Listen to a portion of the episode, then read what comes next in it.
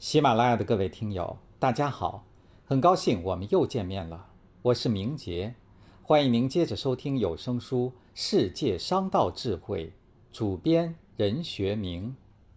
从今天起，我们要一同分享的是本书的第七章：德国商道最高明的生意来自于信守承诺。说起德国和德国人，人们往往要想到奔驰或宝马汽车。马克思和希特勒两次世界大战，犹太人集中营，贝多芬美妙的音乐与只适用于打仗、听起来像下水道里发出的声音的德语。总之，美好和丑陋、高尚与邪恶，居然能够这么鲜明地集中体现在这一个民族身上。二战之后，作为战败国的德国，同日本一样，经济发展极为迅速。目前，国民生产总值已经将近英法两国国民生产总值之和，是欧洲第一大经济实体和世界第三大经济实体。这或许和德国人一丝不苟的工作态度有着直接关系吧。第一节，让人刮目相看的日耳曼民族。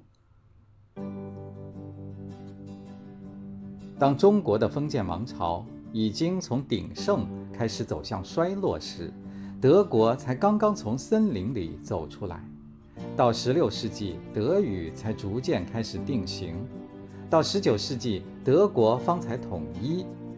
德国的领土只有法国的三分之二，资源贫乏，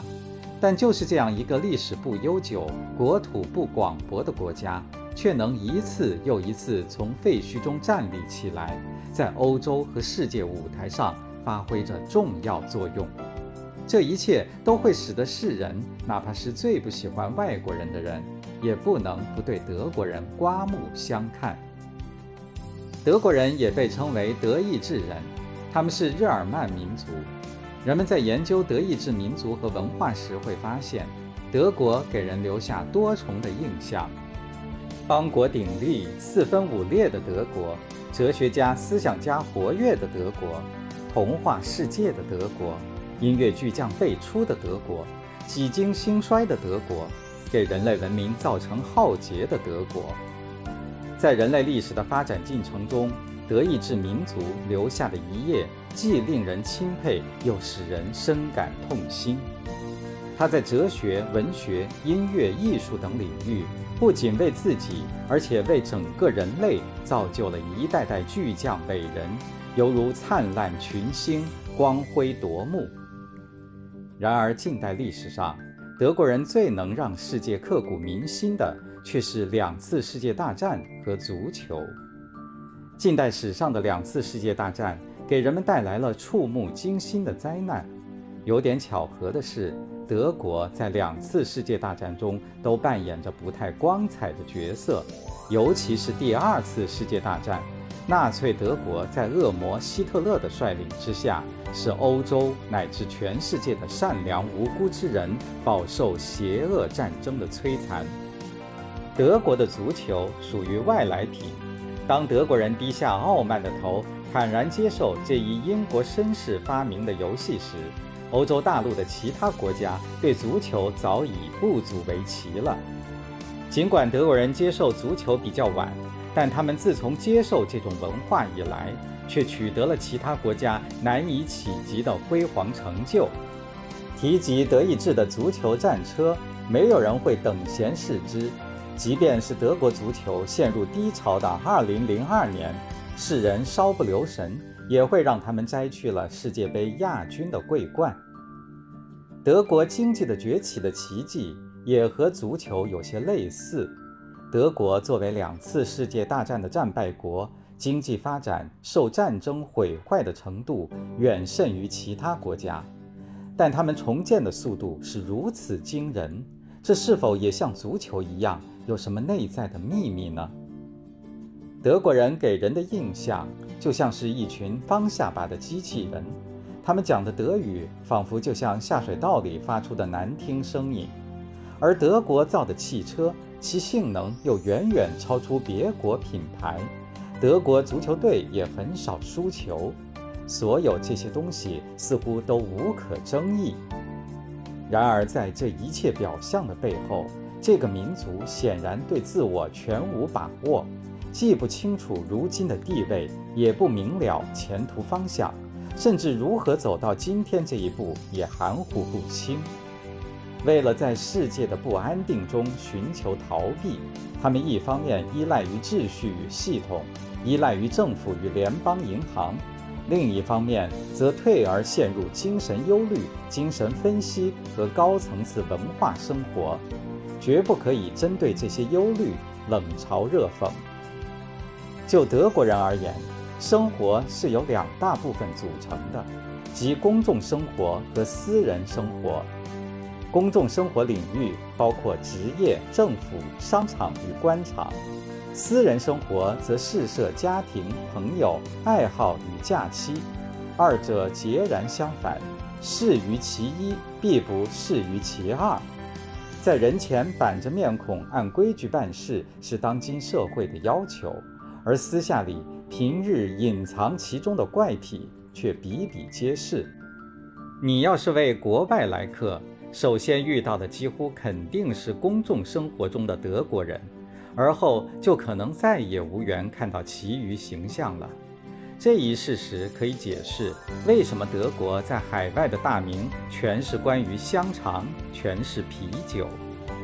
由于两德统一已然实现，即使那些对外国并无恐怖情绪的人，也不免要为世界未来担忧。不过，德国人本身对外国人的害怕。并不及惧怕外国对自己有任何不良印象那么大，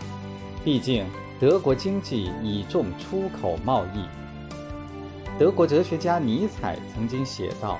德意志人的灵魂首先是多重的、多源头的、混合重叠的，而不是实实在在建立起来的。这是由于它的起源。德意志民族是个多部族的最特殊的混合，因此。”德意志人比起其他民族来，对他们自己就更为不可捉摸，更为复杂，更为矛盾，更为不可知，更难预测，更令人吃惊，甚至更为可怕。德意志人的特点就是什么是德意志人？这个问题在他们当中始终存在。德意志人自己并不存在，他处于形成之中，他在发展他自己。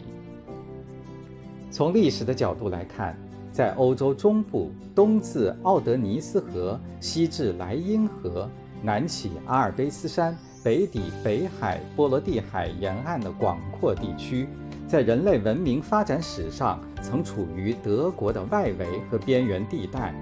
当中国、埃及两河流域和印度古文明蓬勃发展之时，这一地区都仍然处于野蛮状态。在人家进入高度发达的国家行列之后，这一地区的居民都仍然不知国家为何物。他们以生活的需要为轴心，自由开放、纵横奔波，国家难以约束他们的精神行为。特别是德国商人开辟生意、谋取利润，四海为家，并不知道应该为某地区和某人群集团献身，或奉行爱国主义。值得赞誉的是，18世纪至19世纪初的德意志被称作诗人和思想家之国。这种民族与文化形成尖锐对立的现象，是德意志民族和文化的特点之一。这些文化巨人被德国人尊为民族英雄来崇拜，于是，一提及德国，便会联想到德国的诸多文化巨人。不确切地说，他们的形象比德国的历史更灿烂，已经成为全人类的瑰宝。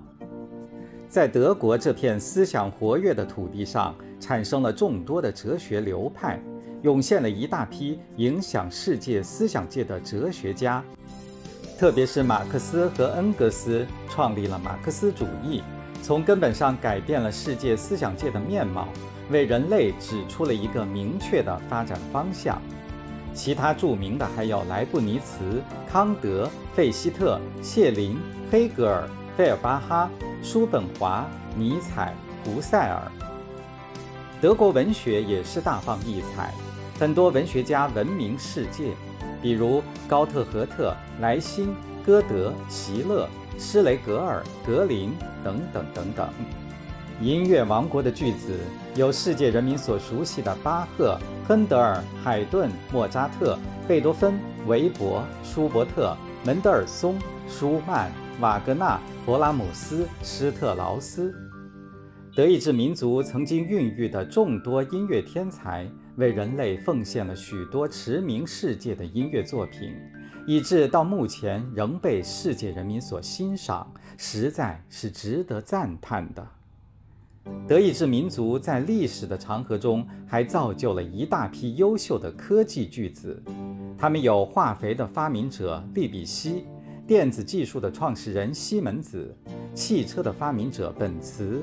飞机的发明者李林塔尔、齐柏林和容克，电话机的发明者赖斯，电磁波的发明者赫兹，冷冻机的发明者林德，显微镜的发明者蔡司。举世瞩目的诺贝尔奖自1901年开始颁发，分设物理、化学、生理或医学、文学以及和平事业资金。1968年增设了经济学资金。截至到1987年，全世界共有一百五十五人独得或分享了此项殊荣，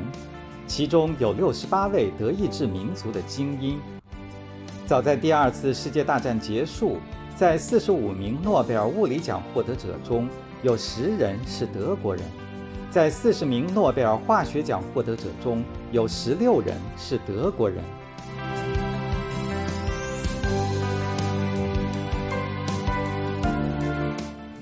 喜马拉雅的各位听友，刚才您收听到的是有声书《世界商道智慧》第七章《德国商道》。最高明的生意来自于信守承诺。主编任学明，播讲明杰，感谢您的陪伴，我们下期再见。